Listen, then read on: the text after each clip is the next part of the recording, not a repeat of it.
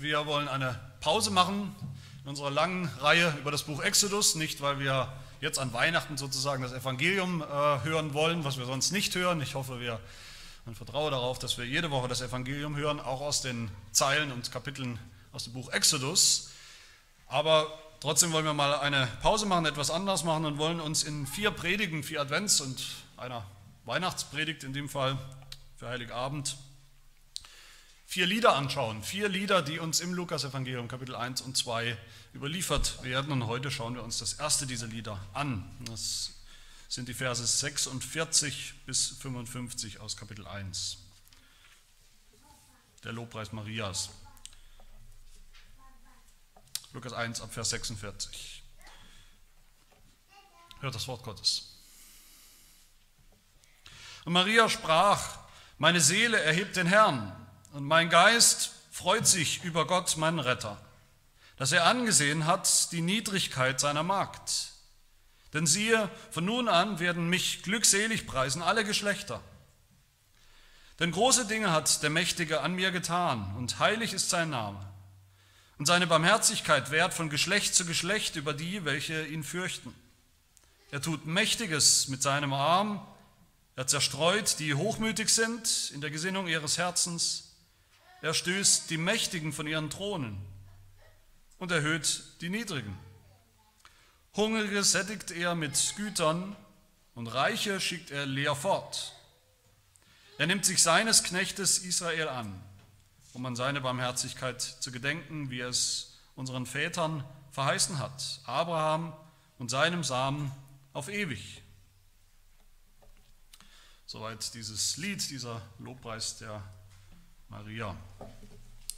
Warum singen Christen eigentlich so gern und so viel? Warum singen wir? Wir könnten ja auch zusammenkommen und nur auf gesprochenes Wort, nur auf die Predigt hören und dann wieder nach Hause gehen. Warum sollen wir singen, wie die Bibel uns immer wieder auffordert und ermahnt sogar als eine christliche Haltung, eine christliche Pflicht? Warum singen wir besonders in der Weihnachtszeit so viel? Da kommen wir als Familie zusammen und tun etwas, was wir als Familie sonst vielleicht nie tun, gemeinsam singen, die ganze Familie zu Hause. Vielleicht singt man sonst nicht so viel, manche Familien. Was passiert eigentlich, wenn wir singen? Besonders vielleicht als Christen, was passiert da? Natürlich geht es in den Liedern, in den guten christlichen Gesängen und Liedern, auch den Psalmen, da geht es um, um die Fakten, da geht es um die Fakten des Heils, des Evangeliums, was Gott getan hat in der Geschichte, um uns, um Menschen zu erlösen. Aber die bloß diese Fakten des Heils könnten wir natürlich auch ganz anders hören. Die könnten wir in einem Vortrag hören. Dafür brauchen wir keine Lieder. Lieder sind auch die Fakten des Heils, aber Lieder sind so viel mehr als bloße Fakten. Das wissen wir alle. Lieder sind auch Lobpreis, Lieder sind auch Anbetung, Lieder sind also auch Reaktion sind auch emotionale Reaktionen auf diese Fakten, auf das Evangelium, auf die Wahrheiten des Glaubens. In der Bibel sehen wir das immer wieder, dass das Volk Gottes singt, zusammenkommt zu singen, dass die Gläubigen singen und das sehen wir vor allem dann, wenn Gott mal wieder ein Wunder getan hat. Dann sehen wir, dass die Gläubigen, dass das Volk Gottes singt. Ich weiß nicht, ob ihr euch das schon mal gefragt habt. Wie reagiert man eigentlich auf ein Wunder angemessen? Wenn Gott ein echtes Wunder tut, wie er es getan hat in der Geschichte, wie reagiert man? Dann sagt man dann zu Gott, oh, das ist aber ganz, ganz nett, ganz toll, sowas habe ich noch nie gesehen. Das ist eigentlich wissenschaftlich unmöglich, aber da ist es. Wie reagiert man auf ein echtes Wunder? In der Bibel sehen wir, dass die Gläubigen reagieren auf die Wunder, die Gott tut, mit Gesang, mit Lobpreis, mit Anbetung. Und deshalb ist es auch kein Wunder, dass sich um, um die Geburt Jesu, das, das größte Wunder aller Zeiten, dass sich da jede Menge Lieder ranken, schon in der Bibel selbst. Nicht erst Weihnachtslieder, die ein Martin Luther oder irgendjemand später geschrieben hat, in der Bibel selbst. Die ersten Lieder, die wir finden in der Bibel im Neuen Testament, finden wir im Lukas-Evangelium und finden wir im Zusammenhang mit der Geburt Jesu. Ich habe mir gedacht, wie gesagt, wir machen mal was anderes für diese Advents- und Weihnachtszeit. An den Sonntagen, Adventssonntagen und an Heiligabend wollen wir uns vier Lieder anschauen, vier deshalb, wer mitzählt, weiß, es gibt vier Adventssonntage und Heiligabend wären fünf, aber wie gesagt, nächsten Sonntag bin ich ja nicht da. Vier Lieder wollen wir uns anschauen, die wir finden im Lukas Kapitel 1 und 2 vor, während und nach der Geburt Jesu, wie sie uns da berichtet wird in der sogenannten Weihnachtsgeschichte. Vier Lieder, die bekannt sind, sehr bekannt, sehr bekannt geworden sind unter ihrem lateinischen Namen oder Titel, weil sie früher, besonders auch als Gottesdienste, die Messen noch auf Latein äh, gesungen waren. Nach der lateinischen Bibel wurden die auch auf Lateinisch gesungen, diese Lieder. Wie heißen diese Lieder? Das ist zum ersten das, große, das wunderbare Magnificat, mit dem wir uns heute beschäftigen, das wir uns heute anschauen werden, Lukas 1, 46. Das zweite Lied, was wir finden, ein paar Verse später, ist das Benediktus, das ist der Lobgesang des Zacharias, des Mannes der, der Elisabeth, der singt, gepriesen sei der Herr, der Gott Israels. Gepriesen heißt auf Latein, lateinisch Benediktus, das ist Benediktus.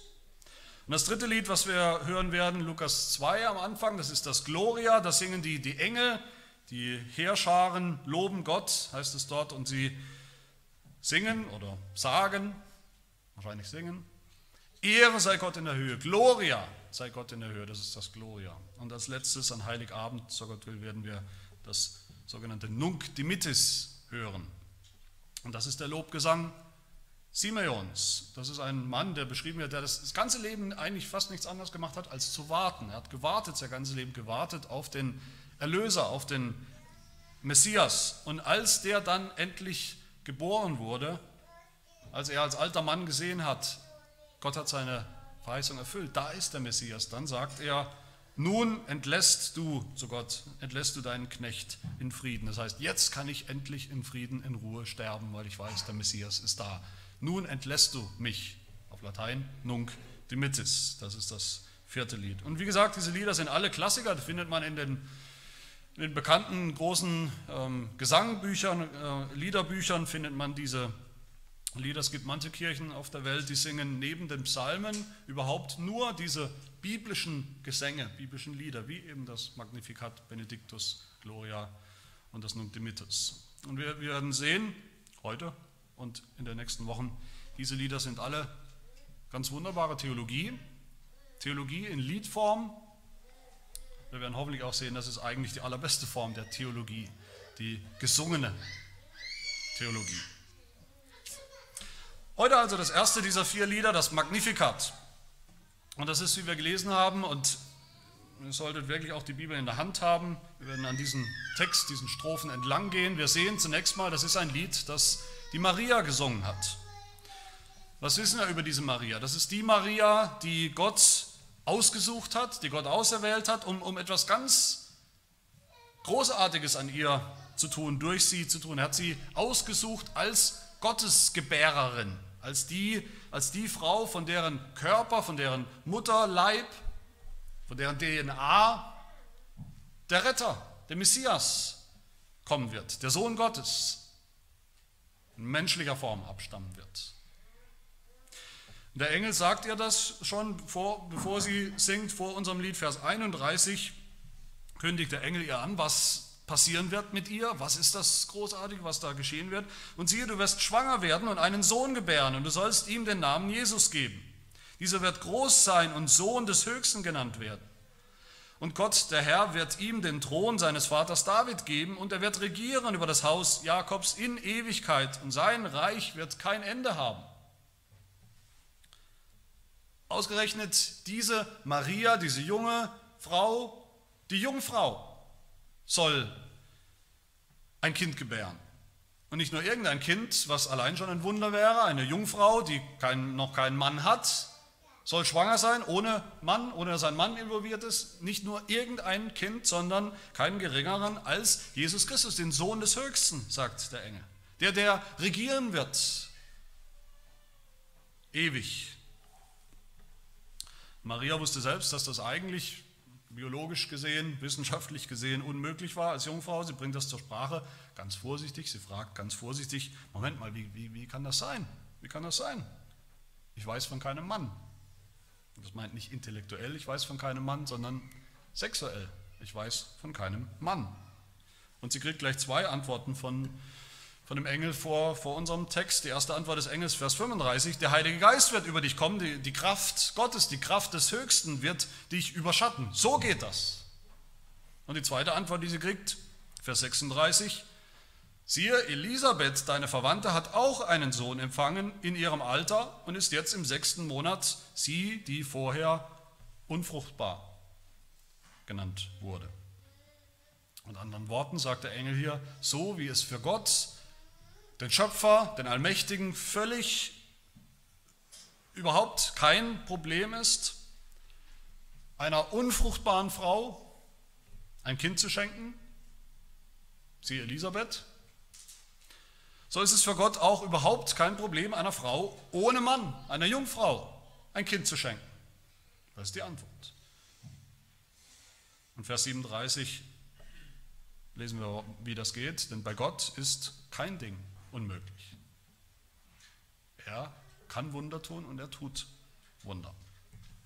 Aber all das thematisiert Maria hier überhaupt nicht in unserem Text. Sie diskutiert nicht die wissenschaftlichen, die biologischen Argumente gegen, die, gegen so eine Schwangerschaft, warum das aus zehn Gründen überhaupt nicht möglich ist. Sie sagt nicht zu dem Engel, da habe ich jetzt ein Problem mit, mit Josef, habe ich ein Problem mit Josef, mit meinem Verlobten, mit dem ich ja noch gar nichts hatte. Sie fragt auch nicht den Engel oder die Engel, was sollen die Leute denken, wenn ich in ein paar Monaten dick werde langsam und dann vielleicht immer noch nicht verheiratet bin. Sie fragt auch nicht den Engel, wie geht es eigentlich, den, den Sohn Gottes zu bekommen und zu erziehen, großzuziehen? Worauf muss ich da achten? Das ist ja eine Herausforderung. Nein, was tut sie? Sie glaubt. Vers in Vers 45 sagt Elisabeth zu ihr, glückselig ist, die geglaubt hat, denn es wird erfüllt werden, was ihr vom Herrn gesagt worden ist, weil sie geglaubt hat. Maria glaubt, was der Engel ankündigt, und sie singt. Oder sie singt, weil sie glaubt. Und das ist auch der einzig denke ich, die einzig denkbare, die einzig angemessene Reaktion auf diese Ankündigung. Da ist diese junge Frau, die Jungfrau, und ihr wird angekündigt, Gott wird an dir und in dir ein Wunder tun, wie man es noch nie gesehen hat. Und die einzige angemessene Reaktion ist, dass sie anbetet und staunt und singt. Und so singt sie, Magnificat, meine Seele erhebt den Herrn. Und dieses Lied hat drei Strophen, die wir uns anschauen wollen. Das, die erste Strophe handelt davon, dass Gott sie angesehen hat. Die zweite Strophe davon, dass Gott gehandelt hat. Und die dritte Strophe, dass er etwas verheißen hat. Der ersten Strophe, Gott hat angesehen. Das ist ab Vers 46 hören wir das. Sie singt, meine Seele erhebt den Herrn und mein Geist freut sich über Gott, meinen Retter, dass er angesehen hat die Niedrigkeit seiner Magd. Maria erhebt den Herrn, heißt es hier am Anfang ihres Liedes. Sie erhebt den Herrn, wörtlich übersetzt, oder im Original heißt es Megalyno, griechisches Wort kennen wir, Mega, sie macht groß. Auf Lateinisch heißt es Magnificare, wie gesagt. Sie macht groß, sie macht sehr groß den Herrn. Wie kann man was groß machen? Man kann was groß machen mit einem Mikroskop, man kann aber auch was groß machen mit einem Teleskop. Das ist ein Unterschied. Mit einem Mikroskop macht man was groß, mit einem Mikroskop macht man etwas groß, was in Wirklichkeit winzig klein ist. Irgendeine Zelle zum Beispiel oder ein winzig kleines Tierchen macht man groß mit einem Mikroskop. Mit einem Teleskop macht man etwas groß, zum Beispiel einen Stern oder eine Galaxie, die sehr weit weg ist, aber in Wirklichkeit riesig groß ist. Kein, nicht so klein wie ein, ein Bakterium. Und so macht Maria groß. Maria macht nicht einen Gott groß, der eigentlich ziemlich klein ist und sie tut halt was, damit er ein bisschen größer aussieht. Maria macht Gott groß, der schon groß ist, größer als man sich vorstellen kann. Der kein Vergrößerungsglas braucht. Sie macht ihn groß in diesem Lied, sie macht ihn groß in ihrem Lobpreis, sie macht ihn groß, indem sie zeigt, wie groß er ist. Zumindest annähernd. Indem sie zeigt, was er Großes ist tun kann und, und, und tun wird und getan hat. Und das Erste, was sie nennt in ihrem Lied, ist, dass Gott sie angesehen hat, dieser große Gott. Er hat angesehen. Nicht, Nicht optisch, das meint nicht optisch, mit den Augen hat er gesehen, ja, ich habe es gesehen, da ist, ist die Maria. Sondern das meint, er hat sie angesehen, angesehen mit, mit Fürsorge, mit einem fürsorglichen Blick. Wo ist uns das schon begegnet in der Schrift, in der Bibel? Dieser Gott, der ansieht, die Menschen ansieht mit Fürsorge, mit einem bestimmten Blick. Wo ist uns das begegnet? Es begegnet uns zum Beispiel bei Sarah. Sarah, diese wichtige Frau, vielleicht die wichtigste im Alten Testament, die ja, kein Zufall, auch unfruchtbar war und die sich so einen Sohn gewünscht hat, die wusste, da muss ein Sohn her, da muss ein Sohn der Verheißung her. Gott hat das doch versprochen. Und auch zu ihr kommt ein Engel, auch zu ihr kommt ein Engel und verspricht ihr was? Ein Wunder. Genesis 16, der Engel des Herrn kommt zu ihr und sagt, siehe, du bist schwanger und wirst einen Sohn gebären, dem sollst du den Namen Ismael geben, weil der Herr dein Jammern erhört hat. Und sie, Sarah, nannte den Namen des Herrn, der mit ihr redete, du bist der Gott, der mich sieht, der mich ansieht, der mich angesehen hat. Indem sie sprach, habe ich hier nicht dem nachgesehen, der mich sieht, der mich angesehen hat? Der Gott, der sieht. Wir haben das auch gesehen, wer sich erinnert, bei Mose im Exodus, Exodus-Geschichte. Exodus ist die Geschichte, zumindest im Anfang, wo Mose klagt über das Elend, das Elend des Volkes Gottes. Er klagt vor Gott und Gott kündigt dem Mose auch ein Wunder an. Exodus 3, Vers 7. Der Herr sprach, ich habe das Elend meines Volkes in Ägypten sehr wohl gesehen. Dasselbe Wort. Ich habe gesehen, angesehen, das Elend. Ich habe ihr Geschrei gehört über die, welche sie antreiben. Ja, ich kenne ihre Schmerzen. Und nun siehe, das Geschrei der Kinder Israels ist vor mich gekommen und ich habe auch ihr Bedrängnis gesehen. Angesehen. Nicht wahrgenommen, sondern angesehen, um etwas daran zu ändern. Und auch in dem Psalm sehen wir das immer wieder, ein Gott, der sieht, ansieht das Elend seines Volkes, der Zustand seines Volkes. Psalm 10 nur als ein Beispiel, Psalm 10, 14, wo es heißt, du hast es wohl gesehen, denn du gibst auf Elend und auf Kränkung Acht, um es in deine Hand zu nehmen. So sieht Gott Und was genau hat Gott angesehen? Was singt Maria? Gott hat angesehen, singt sie, die Niedrigkeit seiner Magd. Magd allein ist schon ein niedriger Begriff, sondern ein aussterbender Begriff. Es gibt ja heute keine Mägde mehr irgendwo in unserem Sprachgebrauch, in unserem Umfeld. Es wäre vielleicht nicht mehr politisch korrekt, von einer Magd zu sprechen. Magd, aber wir wissen noch, was es bedeutet, was es ist. Magd ist allein schon eine niedrige Position, Stellung. Gott hat nicht angesehen die große, wunderbare, beispielhafte Maria, die, die Himmelskönigin, die größte aller Frauen, die geeignetste aller Frauen für das, was er vorhat. Nein, Gott hat angesehen eine Magd, die sonst niemand ansieht. Wo, wo immer wir was vom Evangelium sehen in der Bibel, wo immer Gott sein Heil, sein Heilswerk ankündigt, sehen wir diese zwei Begriffe. Entweder Knecht oder Magd. Das ist ein Muster. Das ganze Evangelium handelt eigentlich von Mächten, Mägden und Knechten. Immer wieder. Und das ist ein Hinweis darauf, das sollten wir kapieren, dass Gott sein Heil vollbringen wird so ganz anders als alle anderen Heilsversprecher, die es gab und die es gibt in der Welt. Normalerweise, wenn es darum geht, das Heil zu versprechen, dann ist das durch schiere Gewalt und Macht, Machterweise, Allmacht, aber nicht bei unserem Gott. Sacharja 4, Vers 6 heißt es, nicht durch Macht und nicht durch Kraft, sondern durch meinen Geist, spricht der Herr, der Heerschar.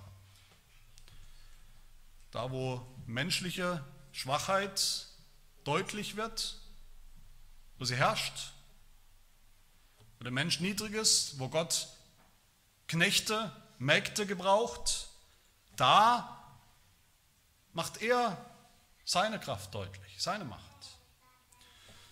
Wie es auch der Apostel Paulus sagt, übrigens ein weiterer Knecht des Herrn, er hat sich selber gern als Knecht bezeichnet. Er schreibt in 2. Korinther 12, Vers 10, wenn ich schwach bin, dann bin ich stark. Wenn ich schwach bin, dann bin ich stark, weil dann Gottes Stärke sichtbar wird in meiner Schwachheit als Knecht. Gott gebraucht Mägde, Knechte, die Kraftlosen, damit die Kraft von ihm kommt. Gott gebraucht, Gott braucht kein gutes Rohmaterial, um seine Erlösung zu vollbringen. Er braucht keine mächtige, gewaltige Maria. Er sucht eine demütige Maria, eine gehorsame Magd. Ich denke, es kann kein Zufall sein, dass Maria diese Eigenschaft hat, eine niedrige Magd, eine demütige Magd, unvollkommen natürlich, sie war eine Sünderin, das ist klar, aber dass sie diese Eigenschaft hat in Unvollkommenheit, die wir dann später bei ihrem eigenen Sohn Jesus Christus sehen werden in Vollkommenheit. Jesus, das, werden wir, das, das wissen wir, Jesus war der Knecht Gottes in Vollkommenheit, in vollkommener Niedrigkeit. Die größte überhaupt denkbare menschliche Niedrigkeit, die größte denkbare Demut. Und die hat Jesus auch bei seiner Mutter gelernt. Und Paulus sagt, das ist Gnade. 2. Korinther 8. Ihr kennt die Gnade unseres Herrn Jesus Christus, dass er, obwohl er reich war, um euretwillen arm wurde, ein Knecht, damit ihr durch seine Armut reich würdet. Jesus kam selbst als vollkommener Knecht, der Knecht Gottes. Aber in dieser Niedrigkeit Marias, die Gott gesehen hat, die Gott angesehen hat, da sehen wir noch einen zweiten, einen anderen Aspekt. Gott sah auch die Niedrigkeit ihrer Sünde. Nicht nur die Schwachheit, die sie hatte als Magd, als unbedeutende Frau, er sah auch die Niedrigkeit ihrer Sünde. Maria war eine ganz normale Frau, das heißt, sie war eine ganz normale Sünderin. Wir brauchen uns gar nicht zu beschäftigen mit dem römisch-katholischen Firlefanz und diesen, diesen Behauptungen. Maria wäre eine, als Heilige geboren, hätte niemals in ihrem Leben gesündigt. Sie war eine unbefleckte Frau. Dafür gibt es keinen Anhalt in der Bibel. Nein, Gott hat auch die Niedrigkeit der Sünde angesehen in Maria. Er hat gesehen, Genesis 6 heißt, Vers 5, dass die Bosheit des Menschen sehr groß war auf der Erde und alles Trachten der Gedanken seines Herzens alle Zeit nur böse, auch bei Maria. Wie bei allen Menschen, auch bei Maria hat er das gesehen, diese Niedrigkeit der, der Sünde. Und in ihrer Demut, in der Demut, in ihrer Demut ist Maria ein, ein Vorbild für den Erlöser, für ihren eigenen Sohn, für Jesus Christus und für seine Demut, mit der er gekommen ist, um zu erlösen. Und in ihrer Niedrigkeit steht sie auch für uns alle, für alle Sünder. In ihrer Unwürdigkeit. Und dafür dürfen wir sie loben, dafür dürfen wir diese Maria auch als Beispiel nehmen, als Beispiel, wie sie selbst sagt, Vers 48. Denn siehe, von nun an werden mich glückselig preisen alle Geschlechter, weil sie demütig war, weil sie gläubig war. Vers 38, das ist ja ihre Reaktion. Maria sprach einfach auf das, was angekündigt wurde, dieses Wunder. Siehe, ich bin die Magd des Herrn. Mir geschehe nach deinem Wort. Ich bin eine Magd. Ich habe keine eigene Agenda. Mir geschehe, wie du sagst.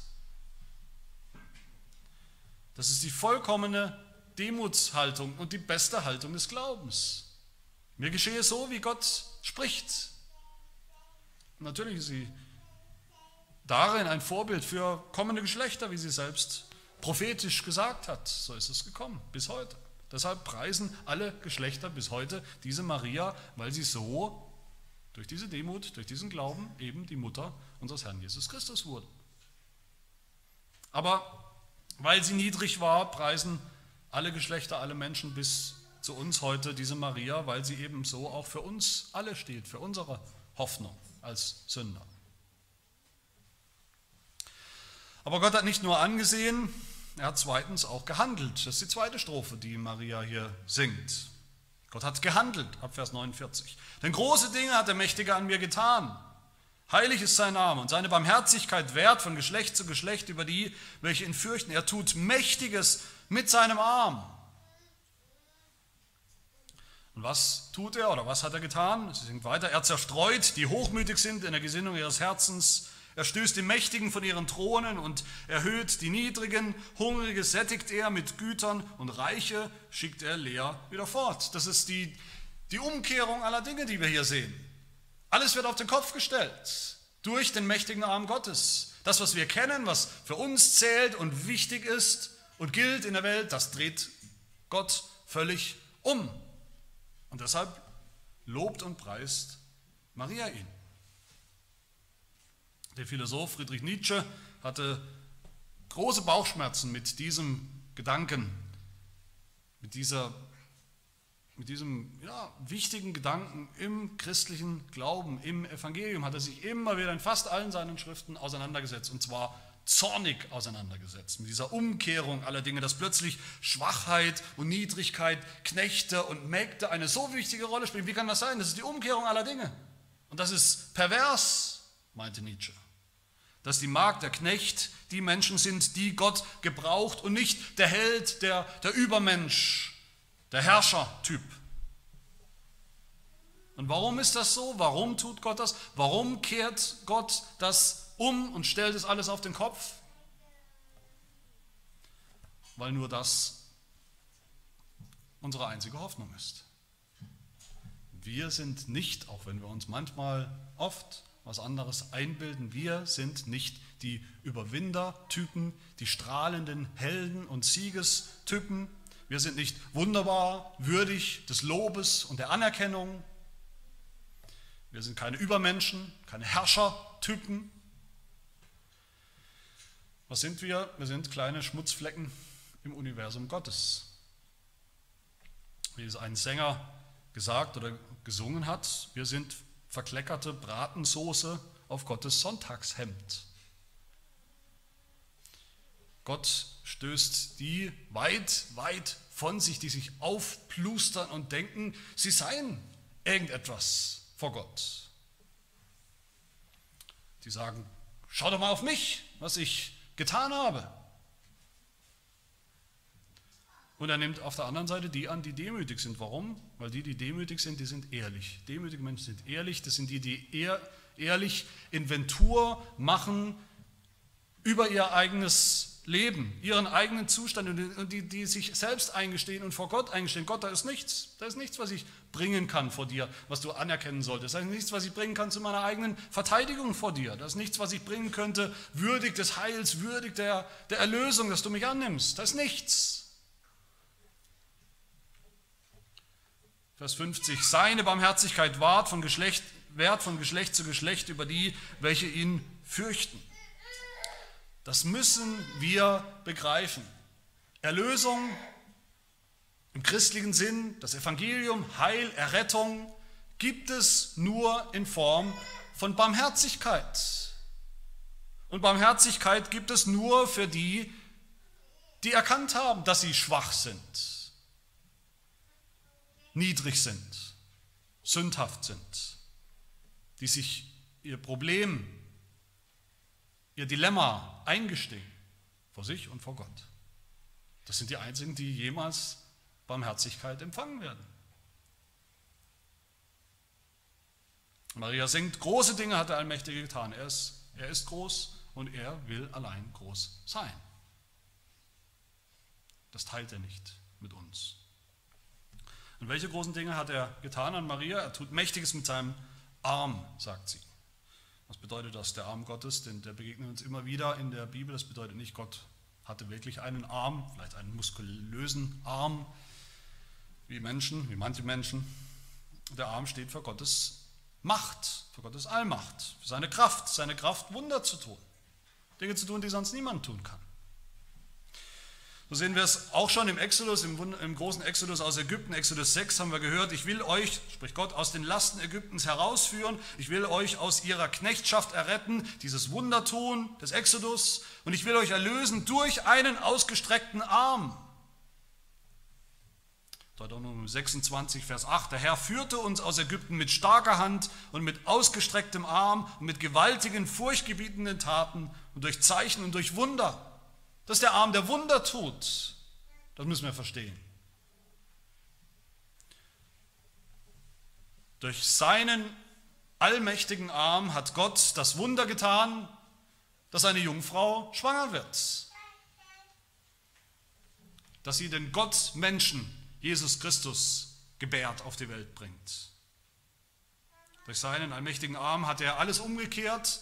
Die Hohen in der Welt, die etwas gelten, hat er gedemütigt und die Demütigen hat er erhöht. Durch seinen allmächtigen Arm hat er in Niedrigkeit, in der Niedrigkeit seines eigenen Sohnes Jesus Christus, der absolut tiefsten Niedrigkeit, hat er sich selbst erhöht. Seinen Namen. Wer ist dieser Arm? Der Arm, durch den Gott rettet, durch den er Mächtige vom Thron stößt, andere Demütige erhöht die er Hungrige satt macht und die, die keinen Hunger haben, die reich sind, die schon alles haben, leer nach Hause schickt. Was ist dieser Arm? Der Arm ist der Messias, der Erlöser.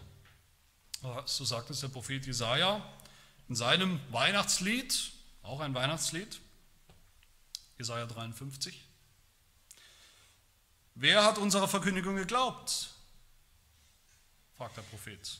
Und der Arm des Herrn Wem ist er geoffenbart worden?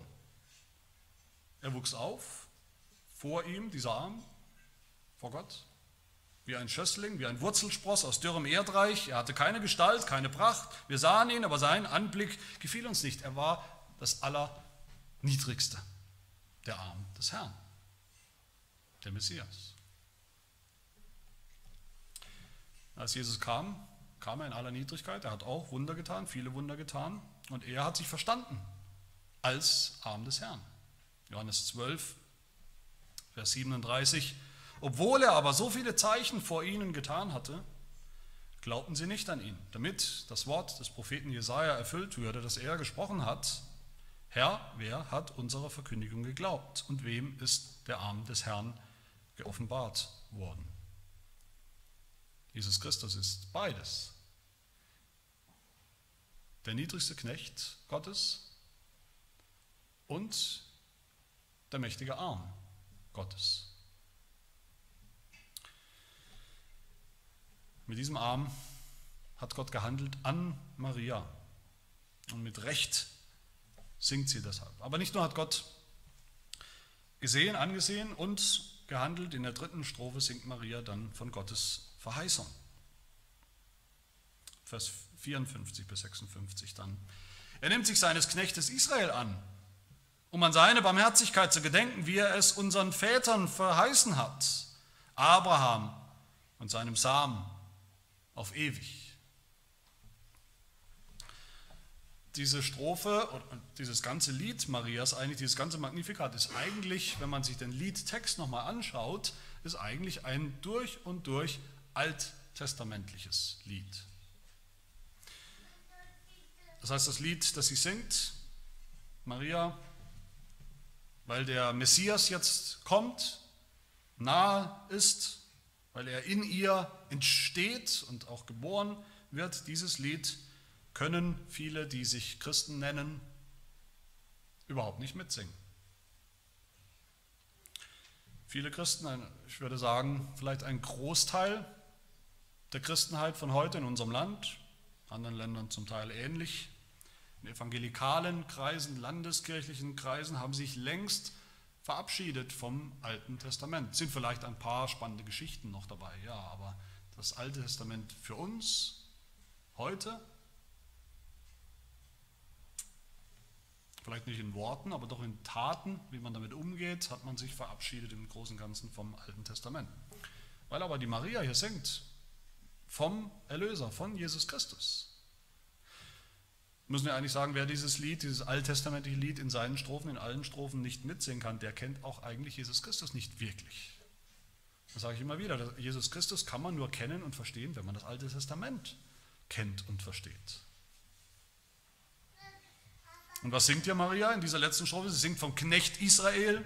Sie singt von unseren Vätern im Glauben, im Alten Testament, allen voran singt sie von Abraham und sie singt von Abrahams Samen und seinem, seinem Nachkommen auf ewig. Zuerst vom Knecht Israel. Was bedeutet das? Er nimmt sich seines Knechtes Israel an, um an seine Barmherzigkeit zu gedenken. Gott ist barmherzig, ja, das, das ist uns irgendwie ein vertrauter Begriff, das sagen wir schnell und, und gern. Gott ist barmherzig mit Sündern, mit denen, die ihre Niedrigkeit erkannt haben, die erkannt haben, dass sie Knechte sind und nicht mehr vor Gott. Aber vor allem heißt es hier, ist Gott barmherzig mit seinem Knecht Israel. Die Geschichte Israels, die wir uns ja auch in der Exodus-Reihe anschauen und immer wieder sehen, die Geschichte Israels ist die Geschichte eines ungehorsamen Knechtes. Es ist ein ungehorsam, ungehorsamer Knecht, dieses Volk Israel. Ein Volk, das so oft glänzt durch Abwesenheit von, von Glauben und Vertrauen, Abwesenheit von Gehorsam, ja durch, durch eklatanten Ungehorsam sogar. Und deshalb konnte, konnten, konnte dieses Volk, konnten die Israeliten nur auf Barmherzigkeit hoffen. Nicht auf ihren Gehorsam, den sie eben nicht hatten.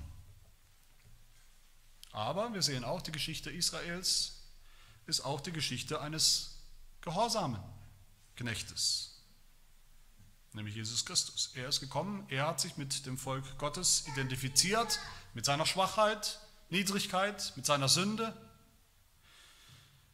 er ist aber auch gekommen, um Gott gehorsam zu sein. Das war ja nur der erste Teil, die Sünde des Volkes auf sich zu nehmen. Aber er ist auch gekommen, um gehorsam zu sein. Um das Gesetz zu erfüllen, sein ganzes Leben lang. Von seiner Geburt an, Weihnachten sozusagen, bis zu seinem letzten Atemzug am Kreuz. Und so ist Jesus der wahre Knecht Israel gewesen und geworden der wahre Israelit. Und so, nur so,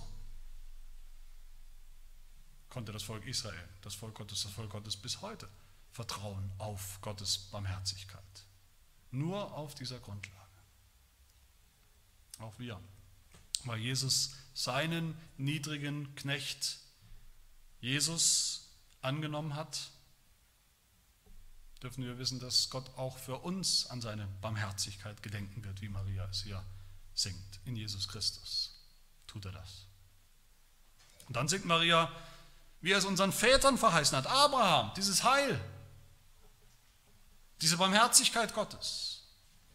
Das hat Gott schon unseren Vätern versprochen, sagt sie, unseren Vätern im Alten Testament, allen voran dem Abraham. Wir kennen die Verheißung. Gott hat Abraham verheißen, Genesis 12, ich will segnen, die dich segnen und verfluchen, die dich verfluchen und in dir sollen gesegnet werden alle Geschlechter auf der Erde. Das heißt, wir Menschen, die wir den Fluch verdient haben, bekommen einen Segen. Wir bekommen sogar jeden erdenklichen geistlichen Segen in Jesus Christus, sagt der Apostel Paulus. Und warum? Auch diese Verheißung deutet hin auf Jesus Christus, der immer schon den Segen Gottes verdient hatte, als gehorsamer Knecht, der aber doch freiwillig den Fluch auf sich genommen hat, den wir verdient hatten. Und das ist das Evangelium. Und dieses Evangelium hat Gott dem Abraham schon angekündigt, verkündigt.